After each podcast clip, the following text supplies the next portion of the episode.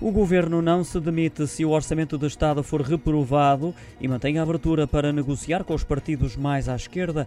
Acredita assim num entendimento até ao último segundo, caso haja vontade da parte do PCP e Bloco de Esquerda, e rejeita que tenha dado como garantidos os votos de aprovação dos dois partidos.